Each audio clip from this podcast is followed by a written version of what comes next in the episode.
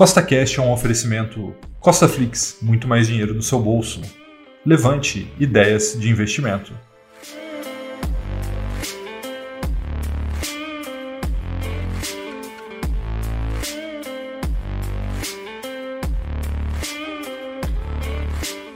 Seja bem-vindo a mais um podcast que tem por único objetivo colocar mais dinheiro no seu bolso. E no podcast de hoje eu vou tirar uma das dúvidas mais comuns que eu recebo lá no Instagram, que caso você ainda não siga, é Rafael, que é se vale ou não vale a pena investir no exterior. Então, se você já gostou do tema desse podcast, siga o Costa Cash aí na sua plataforma, pois temos três podcasts por semana, sempre com o mesmo intuito, colocar mais dinheiro no seu bolso. E lembrando, nada do que eu falo aqui é uma recomendação nem de compra nem de venda, é apenas para te inspirar a investir melhor, tá bom? Então, vamos lá.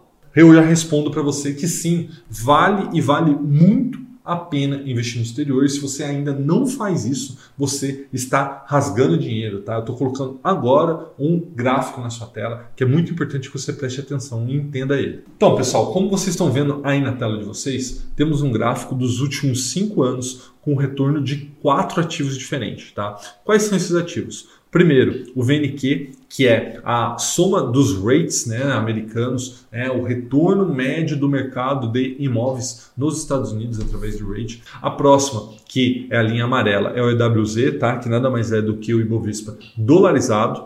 O próximo é o voo, tá? que é o SP500, e o QQQ, que é o Nasdaq 100. Tá? Lembrando que o SP500 é o retorno, né? o índice que mede o retorno das 500 maiores empresas americanas de todos os setores e o QQQ é das 100 maiores empresas da Nasdaq, que são aí empresas de tecnologia. Então, qual que é o ponto aqui? O que eu quero te mostrar? Tá? Desde 2016, ou seja, nos últimos cinco anos, o EWZ, que é o índice do Bovespa dolarizado, rendeu 30,82%, que realmente não é um retorno ruim, tá? Se você pensar em dólar. Mas você tem que lembrar que em 2016 o Brasil estava na bacia das almas, né? Tava tudo ali muito, mas muito mais complicado que hoje. Então, é por isso que a gente teve esse retorno expressivo em dólar. Mas se você comparar com os outros classes de ativos, você vai ver que o retorno do EWZ, que no caso é o Ibovespa dolarizado, foi muito menor a todas as outras classes de ativo. Então, veja no caso do VNQ, né, que são os rates, a média aí do mercado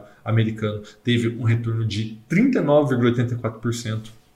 O voo, né, que é um ETF sobre o SP500, equivalente ao nosso IVVB11 aqui no Brasil, teve um retorno de 118,84%. Lembrando, todos os retornos é em dólar, então você imagina aí, fora né, toda a parte cambial, você teria esse retorno em dólar. E mais surpreendente ainda é o QQQ, né, que teve um retorno ali de 220,36%.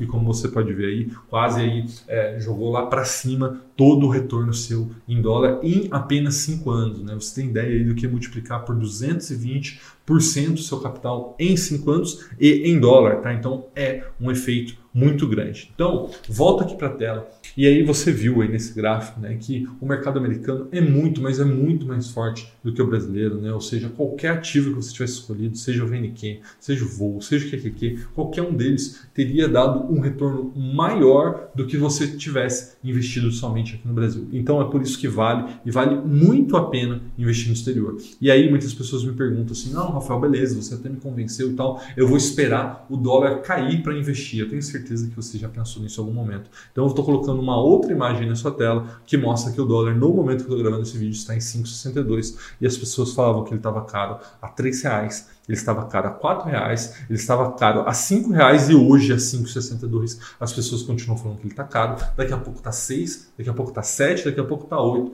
e as pessoas continuam falando que está caro. Então, o que é importante que você saiba? Que no curto prazo é impossível, impossível você prever a direção do dólar, tá? Porque uma borboleta que bate as suas asas lá na Turquia mexe no dólar aqui no Brasil. Então é impossível você saber no curto prazo para onde vai o dólar, mas é possível saber para onde vai o dólar no longo prazo e em relação ao real, com certeza ele vai para cima.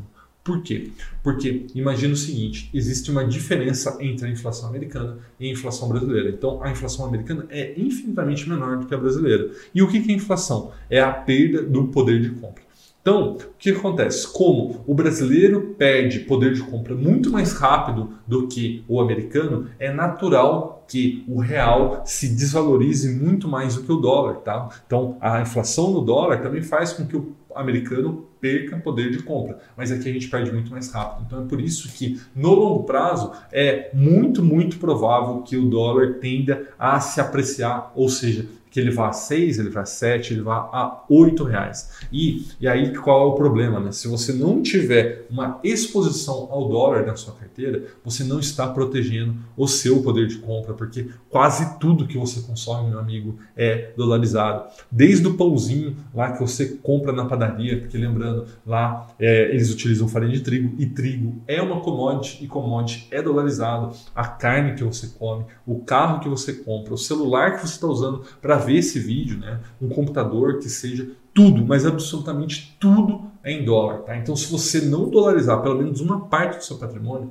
você está perdendo poder de compra a longo prazo. E aí você pode perguntar, Rafael, tá bom, você me convenceu, vou investir agora nos Estados Unidos, como que eu faço? A questão é que você não precisa investir diretamente lá, tá? Você tem soluções aqui no Brasil, que no caso é o VVB11 e as BDRs. E a outra forma de você investir no exterior, talvez é a mais procurada por todos, é abrindo conta numa corretora americana e investindo diretamente lá. Um forte abraço e até a próxima!